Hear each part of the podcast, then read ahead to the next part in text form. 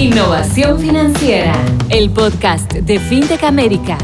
La innovación financiera es un mundo fascinante, cambiante y lleno de retos para la banca tradicional. Queremos que nos acompañes con los protagonistas que están liderando la transformación digital, con el patrocinio de Suniverse, the world's most connected company. Bienvenidos a Innovación Financiera, el podcast de FinTech Américas, con Rey Ruga. Bienvenidos al podcast de FinTech Américas con Ray Ruga. Bueno, ¿quién nos iba a decir? Aquí estamos llegando a la segunda mitad del 2020 y parece que el mundo en que estamos viviendo tiene nada que ver de cómo comenzó el año. Hoy queremos abordar los cambios que la tecnología han traído a la banca. Hablamos de mejores análisis de lo que quieren los clientes, una mejor experiencia de usuario, del manejo de datos por parte de las instituciones y los cambios que no habrán sido posibles sin la introducción de servicios y una atención al cliente basados en inteligencia artificial o en el machine learning, entre otras tecnologías. Y unos, unos cambios que en la banca post-coronavirus se han vuelto más esenciales aún. Con una banca que es cada vez más digital y menos física, estas tecnologías van a jugar un papel crítico en el futuro inmediato. Y hoy nos acompaña para hablar de este nuevo panorama que se presenta para las entidades financieras con Guillermo Gómez, director general adjunto de innovación en Grupo Financiero Banorte, uno de los bancos más importantes de México con más de 120 años de antigüedad y 27 mil empleados. Guillermo, buenos días y bienvenido a nuestro podcast. Buenos días, Rey. Muchas gracias por la invitación a ti y a todo tu equipo. Vamos a empezar con la primera pregunta que creo que es obvia. ¿Cómo te encuentras y cómo viviste la pandemia o la estás viviendo?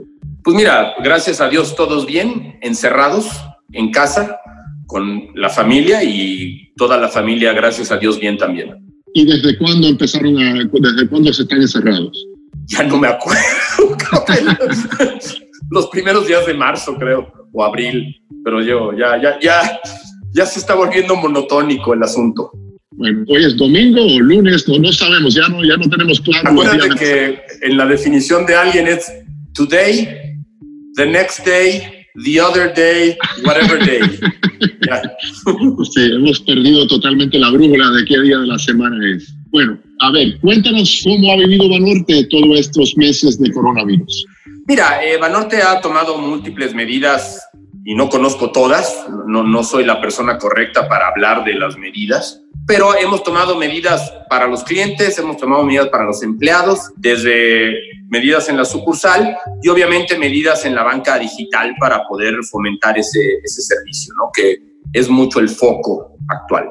Pero el banco como institución ha, ha cuidado bien a sus clientes y a sus empleados en lo general. ¿Y cómo ha cambiado todo en Banorte desde marzo al día de hoy? ¿Qué ha sido lo más obvio de los cambios que han visto ustedes? Mira, lo más obvio claramente es la misma razón por la que estoy hablando contigo por este medio, ¿no? Ya no hablas con nadie más que por Zoom o por los otros diversos mecanismos de videoconferencia. En el banco claramente ha habido un, y creo que es común en todas las empresas, pues un brinco de emergencia al habilitar esta capacidad tecnológica. En el banco, curiosamente, nosotros dependíamos mucho de la videoconferencia ya desde antes. Tenemos una red de videoconferencias privada muy, muy grande, pero aquí pasó a otro nivel de escala. Pero la cultura ya lo tenía en la sangre, ya, ya estábamos acostumbrados a tener 40 gentes en una videoconferencia sin problema. Entonces, en ese aspecto fue muy sencilla la transición. Claro, ha habido otros temas, eh, en el caso particular de, los clientes, pues el cerrar las sucursales, que se cerraron algunas, pues ha complicado la vida para unos clientes y muchos clientes tuvieron que empezar a utilizar la banca móvil por razones de, sencillamente, no poder salir. Y eso ha cambiado un poco la dinámica de los clientes hacia el banco. Bueno, obviamente sí, de, de, los comentarios acá se sentían preparados como banco digital para lo que ha ocurrido. Y los clientes en sí, ha habido un porcentaje importante de, de crecimiento en la adoptación de los canales digitales. Sí, los canales digitales brincaron en su uso, notoriamente. ¿Y qué clientes fueron los que entraron a los canales que no estaban ahí anteriormente? No creo que haya una, no conozco que haya una característica general. La única es que antes no estaban ahí, ¿no? O sea, el, cliente que por alguna razón buscaba operar todavía en canales físicos se vio en, la necesidad de operar en canales digitales, ya no tanto por convencimiento, sino por necesidad. México es un país que todavía, por toda Latinoamérica, pero México particularmente tiene un gran uso de plata en efectivo. ¿Ven ustedes esto como una oportunidad de cambiar la trayectoria del uso del efectivo? ¿O eso todavía es una tarea más allá que todavía no está en el horizonte para México? Yo creo que cambia la pendiente del uso, ¿no? No, no cambia, no, no, no es un parteaguas donde a partir de esto ya no se va a usar el efectivo, porque hay mucha gente que te sigue cobrando en efectivo. Incluso muchos comercios que se digitalizaron por el tema de la pandemia, te dicen, te entrego, te llevo a tu casa, me puedes pedir por WhatsApp, pero te cobro en efectivo. Entonces, pero habiendo dicho eso, yo creo que sí va a cambiar un poco la velocidad, o sea, cambia la pendiente hacia en la que nos acercamos a una economía más digital y menos basada en efectivo. Y una pregunta, ¿los, los sistemas que tenían ustedes estaban listos para lo que ocurrió acá, la digitalización esta que ha sucedido? ¿Qué aspectos no estaban digitalizados que han tenido ustedes que lograr con el cambio de todo el mundo trabajando remotamente? No, yo, creo, yo te diría, mira, no todo está digitalizado claramente y hay trámites digamos, más, los trámites más complejos no son digitales, pero la mayoría de los trámites del día a día de la banca ya se pueden hacer de forma digital, o sea, no hubo un tema de que corriéramos para digitalizar un proceso específico. Hubo que afinar algunos procesos que, dado el volumen que se dio, empezamos a encontrar ciertos incidentes, pero eh, digo, no un tema fuerte de, digitalizar. Y ya la mayoría de la gente, había clientes que ya son, digo, en mi caso, somos 100% digitales, ¿no? O sea, yo escribo un cheque cuando la gente me dice, solo le recibo cheques, pero si no, haces una transferencia, una transferencia a todo el mundo, etcétera, etcétera. No hubo un, choque en el nivel, en el tipo de servicios que ofrecíamos. Y entonces, y mirando la infraestructura que existía antes del coronavirus y ahora la infraestructura de gran porcentaje del equipo trabajando remotamente, visionas cuando regrese todo a una normalidad, lo que sea eso, que sigan teniendo un porcentaje importante de sus empleados trabajando desde casa o remotamente? Mira, no sé por dónde vaya a seguir el banco. Yo creo que va a ser un proceso paulatino de regreso, como dices, a una normalidad, pero no sé dónde se detenga. Habrá que ver la, los diferentes puntos. No sé si la productividad es lineal, ¿sí? necesariamente. Es claro que la productividad de la gente aumentó en, en este modelo en casa, pero también aumentó porque no tienes nada más que hacer. Sí, ¿no? Y, con mucha ansiedad de lo que pudieran las implicaciones, eh, creo que eso lo hemos visto por, bueno, por todo el mundo. Bueno, como dices, no había nada que hacer. Yo por lo menos me he pasado todo el tiempo trabajando porque a cambio de qué? Si está la, la computadora y hay capacidad, bueno, manos a la obra. Exacto. ¿Y cómo has visto o tienes algún un insight de cómo los empleados están viendo estos cambios? ¿Es algo que están viendo ellos con deseo de mantener estabilidad de trabajar desde casa? Yo creo que también hay, hay de todos. Hay gente que han sido ampliamente, o sea, que están encantados con el modelo, principalmente, digo, no, no, por ellos, pero hay gente que se ahorra horas de tráfico, ¿sí? Hay gente cuya chamba es francamente más productiva estando en casa y hay gente que extraña eh, la interacción en la oficina. Entonces, yo creo que va a haber de todos y creo que el banco está buscando cómo llegar a un modelo mixto donde puedas tener ambos lados de la moneda, que digamos, este, para poner los matemáticos, que encontremos un equilibrio Nash más alto donde el empleado puede trabajar donde él quiere en ciertos momentos y la empresa obtenga una mayor productividad derivado de eso. ¿sí? Entonces yo creo que ese es el objetivo. Mirando las tecnologías, eres un ejecutivo reconocido por tu trabajo con la inteligencia artificial. ¿Cómo ves, en tu opinión, qué papel juega una tecnología como la inteligencia artificial con este nuevo panorama? Mira, la inteligencia artificial a nosotros nos ayuda en, digo, en múltiples roles, pero te diría uno es en atender a los clientes y un poquito es atenderlos de una forma más homogénea, ¿sí? La pandemia lo que nos ha llevado es a que más gente consulta el canal que tenemos para cierto tipo de operaciones. No es un tema mm, que se haya transformado por el proceso, no. Hay otros temas que nos ayudan en procesos internos pues sí, en esos procesos internos la inteligencia artificial no tiene impacto en la gente porque lo bonito de la inteligencia artificial cuando eres el lado usuario, la puedes llevar a donde sea. Y, finalmente el otro es en la analítica, ¿no? Y los procesos de analítica pues también se llevan donde estén. Como te comentaba yo, el banco ya tiene esto, teníamos una red grande de videoconferencia, tenemos una red grande de, de acceso a los sistemas centrales del banco. Entonces, la gente está trabajando en los procesos de inteligencia artificial como antes, sin ningún impacto. el principal tema es que hay más clientes que están probando estas nuevas tecnologías que antes no veían la necesidad o ni el interés por probarlas. Y estamos viendo que en el pico particular del, por ejemplo, el asistente virtual, pues brincó el uso. ¿Y qué se ha aprendido de los clientes con el machine learning o la inteligencia artificial? Uy, este, en Machine Learning hemos aprendido mucho. Mira, más que de los clientes, aprendemos primero de nosotros. Este, una de las cosas interesantes en Machine Learning es que enseñar, o sea, como siempre han dicho, ¿no? Si quieres saber algo bien, eh, enséñalo. ¿sí? O sea, un buen maestro es alguien que entiende bien, pero primero lo entiende y luego lo sabe explicar. Aquí hay que explicárselo en el modelo de Machine Learning. Y entonces tienes que entender muy, muy bien tu operación. Y muchas veces lo que nos ha llevado es a decir, oye, nosotros creíamos que operábamos así que nuestro modelo era así.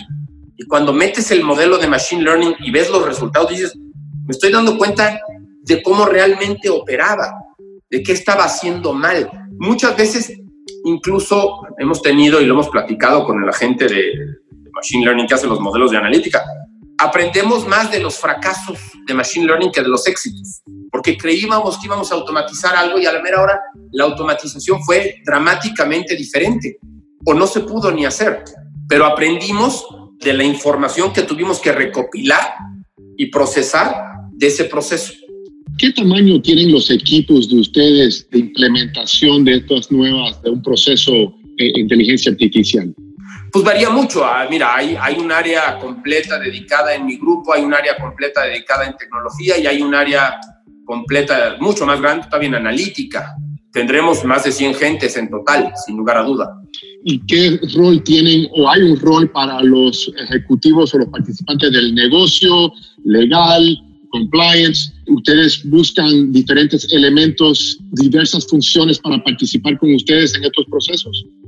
Es que más, bien ellos son usuarios. Este, te pondré ejemplo, tenemos un piloto con el área, te voy a usar los dos que me pusiste, con el área de legal pues para lectura de contratos y de poderes. Y tenemos con el área de Contraloría un, un piloto para el análisis de la regulación, donde con elementos de Machine Learning no, no es nada más, vaya, un robot, sino con elementos de Machine Learning le estamos enseñando ya a ver, este cambio en la regulación te impacta en estos puntos para que sepan rápidamente cuál. O dame a ver cuáles son las cosas relacionadas a esto.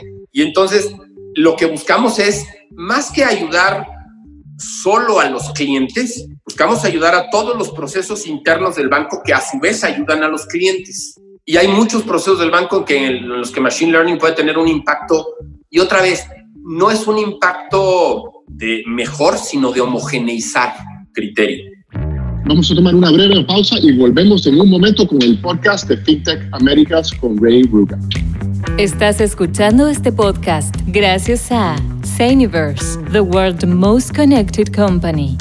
Innovación Financiera, el podcast de FinTech Américas. Síguenos en fintechamericas.co para estar al corriente de las últimas tendencias de innovación y transformación en el sector bancario y financiero y conocer de primera mano a los líderes que están transformando la industria. Bueno, volvemos ahora. Estamos al podcast de FinTech Américas con Rey Ruga y estamos hablando con Guillermo Güemes de Banorte. ¿Pronuncié correcto? Todo bien.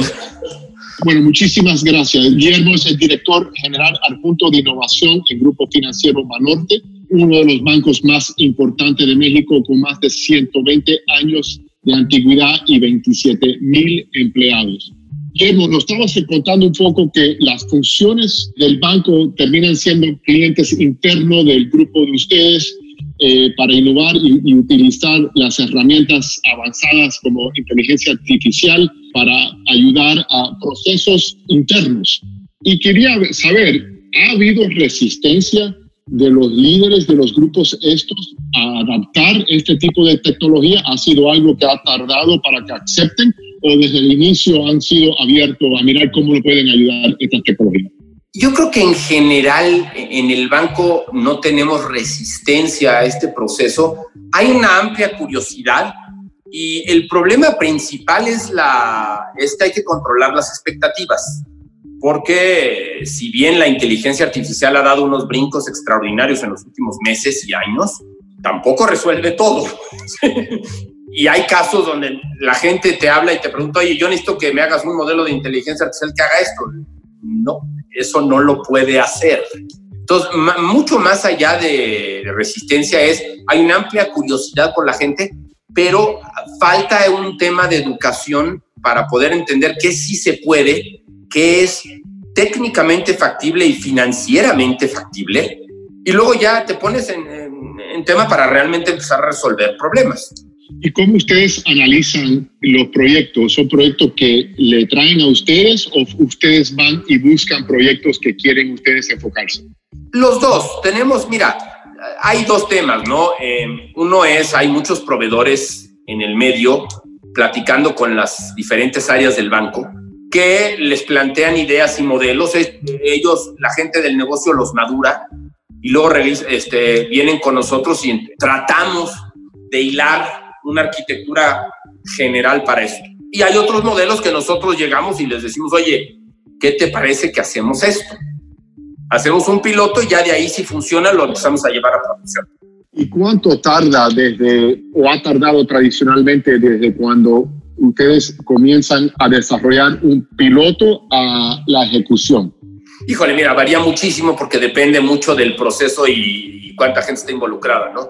Eh, hay procesos de analítica básica que estamos haciendo, no analítica básica, pero machine learning interesante para lavado de dinero, que el día que sacamos el piloto lo llevamos a producción, porque fue muy rápido y era un proceso verdaderamente fácil. Obviamente una cosa que incluye la banca móvil o la banca de web, clientes, bla, bla, bla, seguridad, se tarda mucho más. Va a depender mucho del proceso. Se ha estado hablando del skills gap. Obviamente que el banquero tradicional, eh, su preparación para lidiar con este tipo de tecnología avanzada, digitalización, ¿de dónde ustedes reclutan el equipo que tienen para, de tecnología y de innovación? Mira, este, yo lo recluto del mercado. Yo creo que el skill gap como tal eh, es un skill shortage, no es un skill gap, ¿no? Hay mucha gente que sabe de esto. El tema es buscar gente que quiera entender que va a ser diferente. O sea, el punto es, no es cómo aprendo lo nuevo. Todo el mundo sabe aprender cosas nuevas. Nuestro cerebro está diseñado para aprender cosas nuevas. Lo que no sabemos es olvidar. Y entonces ya sabemos que esto se hace así. Y ese es el diferenciador, ¿no? Cuando una empresa como organización está dispuesta a olvidar el pasado hasta cierto punto y entrar en un proceso nuevo, porque es difícil que la, la gente dice, no, es que esto se hace así. No, esto se puede hacer así y se puede hacer de otra forma. Entonces, cuando presentas un modelo de, de esto, pues es cuando la gente ve el nuevo modelo, pero tienes que lograr que olvide el viejo modelo. Y el chiste es encontrar gente así con la que puedas trabajar. Y hay muchos. Y los banqueros, vamos a decirle, tradicionales, ustedes tienen un esfuerzo interno para convertir estos banqueros tradicionales en banqueros de innovación y tecnología avanzada? Yo creo que es un proceso que se ha dado naturalmente en todas las organizaciones, ¿no? Em, eh, estos juguetitos móviles que todos cargamos ahora y que son, pues, aunque a la gente, cierta gente le moleste, una computadora y grandota, ha logrado que la gente entienda de este tipo de procesos sin mucho problema.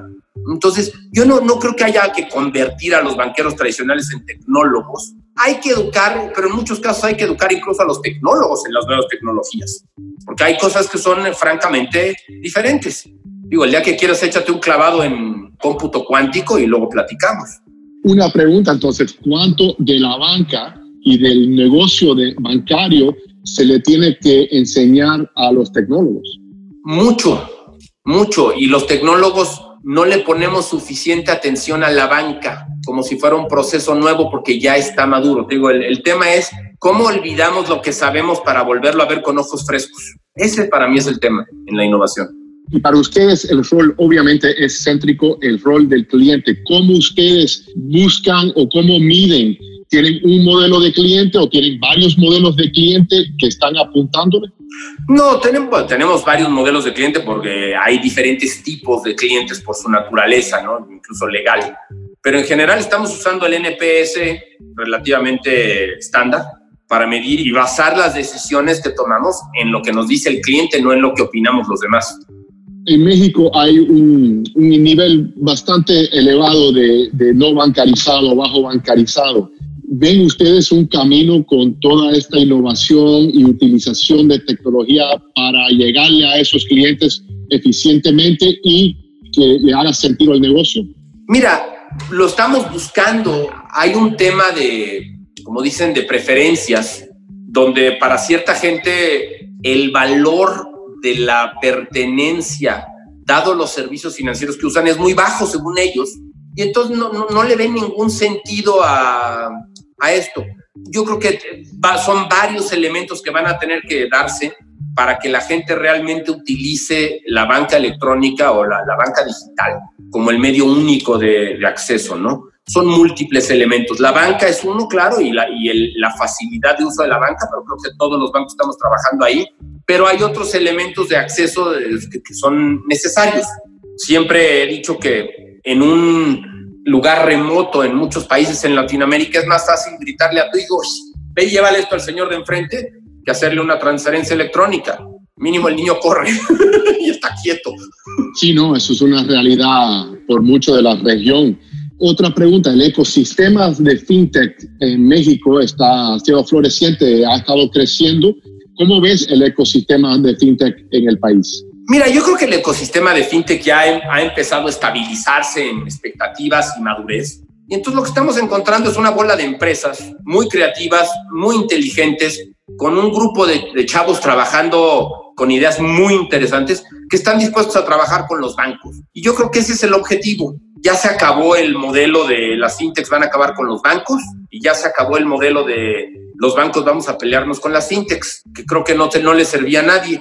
Y ahorita pues estamos trabajando con múltiples fintechs en diferentes cosas, principalmente guiados por ellos, porque se les ocurren cosas muy extrañas y a veces son extraordinariamente buenas y a veces son, francamente, no.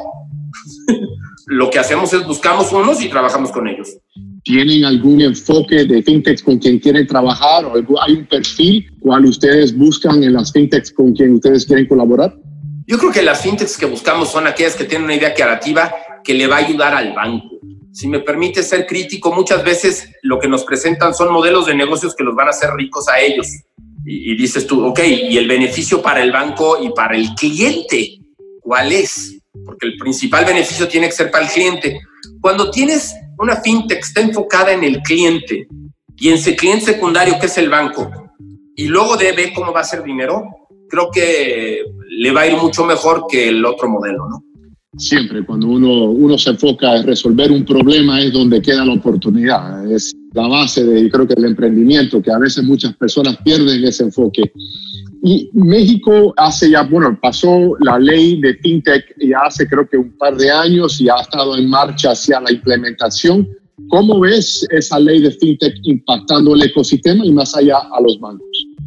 Mira, la ley de fintech lo que hizo en México es poner una tabula rasa, como dice en latín, o sea, son los mismos requerimientos para todos. Si tú quieres operar aquí, tienes que tener esto. Eso para nosotros es muy importante porque lo que no se vale es decir, oye, si eres chiquito no te pongo ciertas restricciones. No, espérame, sí, cuando sea grande, ¿qué? Entonces, yo creo que las fintechs han empezado a trabajar de forma razonable eh, y nosotros vemos a múltiples fintechs que están empujando, como te decía, ¿no? ciertos modelos creativos de negocio, ciertas operaciones que antes no se veían y ciertas interacciones con otras empresas que pues desde aquí no se lograba, o sea, desde la banca eh, tradicional, digamos, establecida, no se lograban relaciones con algunas empresas y de repente una fintech llega y dice, yo ya estoy trabajando con ellos. ¡Ay, excelente! Entonces empieza a crecer el ecosistema yo creo que el ecosistema como tal, entre más interconexiones tenga, más rico va a ser. Siempre existe el, famoso dicho, ¿no? The network always wins. Pues entre más grande sea la red, de conexiones entre todos, vamos a ganar todos, o la mayoría. Quería un cambio acá, a ver un poco tu carrera. Eres eh, del TEC de Monterrey y de Stanford University graduado, ¿correcto? Sí.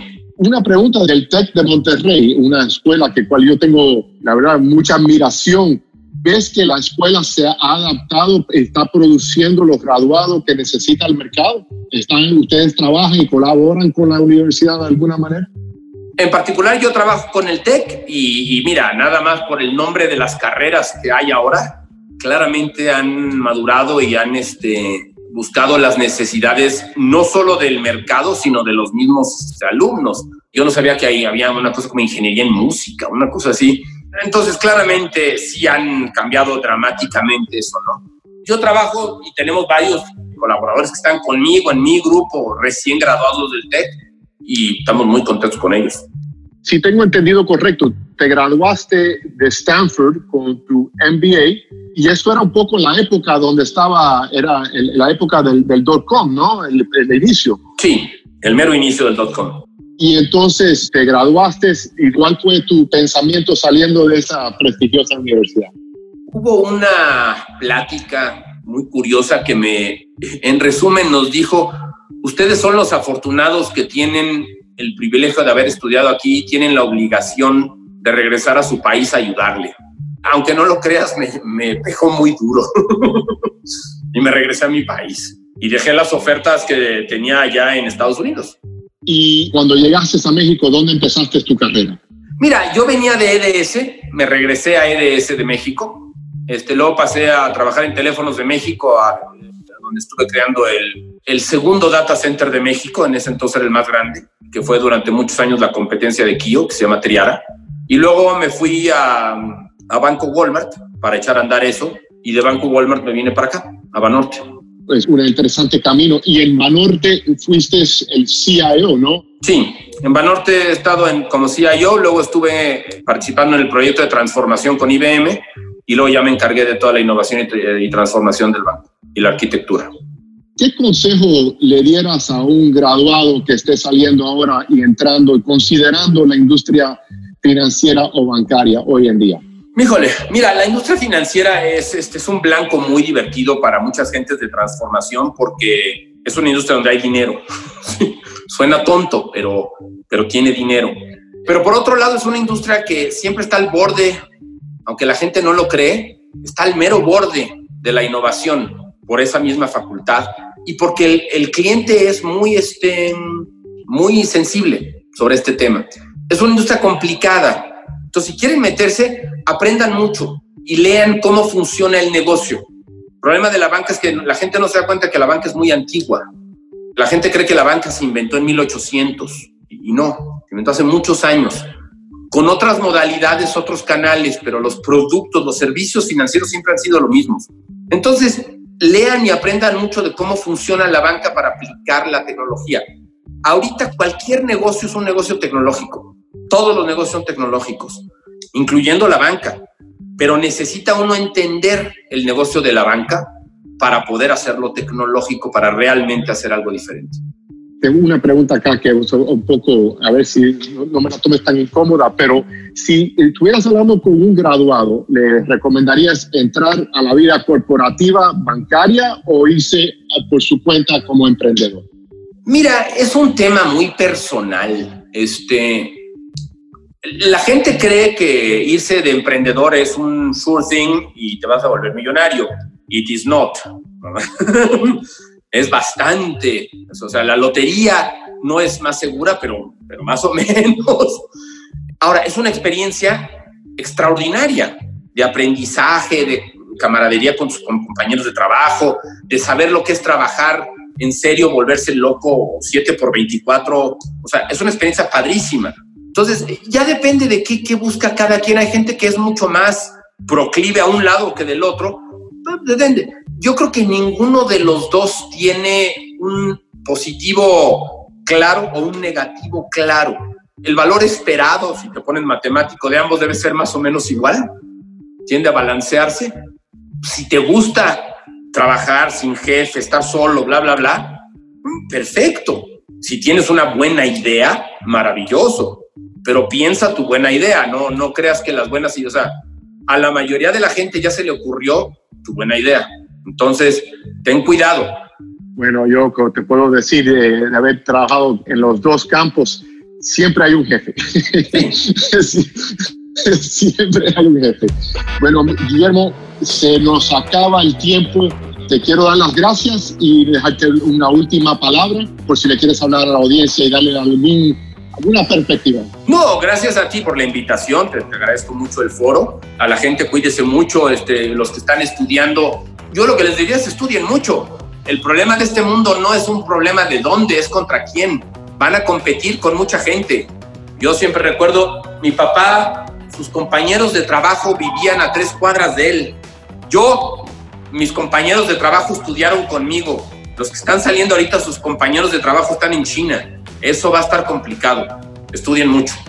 Bueno, y con eso, muchísimas gracias. Ha sido un gran placer y bueno, y estaremos hablando pronto de nuevo, eh, si Dios quiere. Será un placer. Cuídate mucho. Hasta luego. Bye.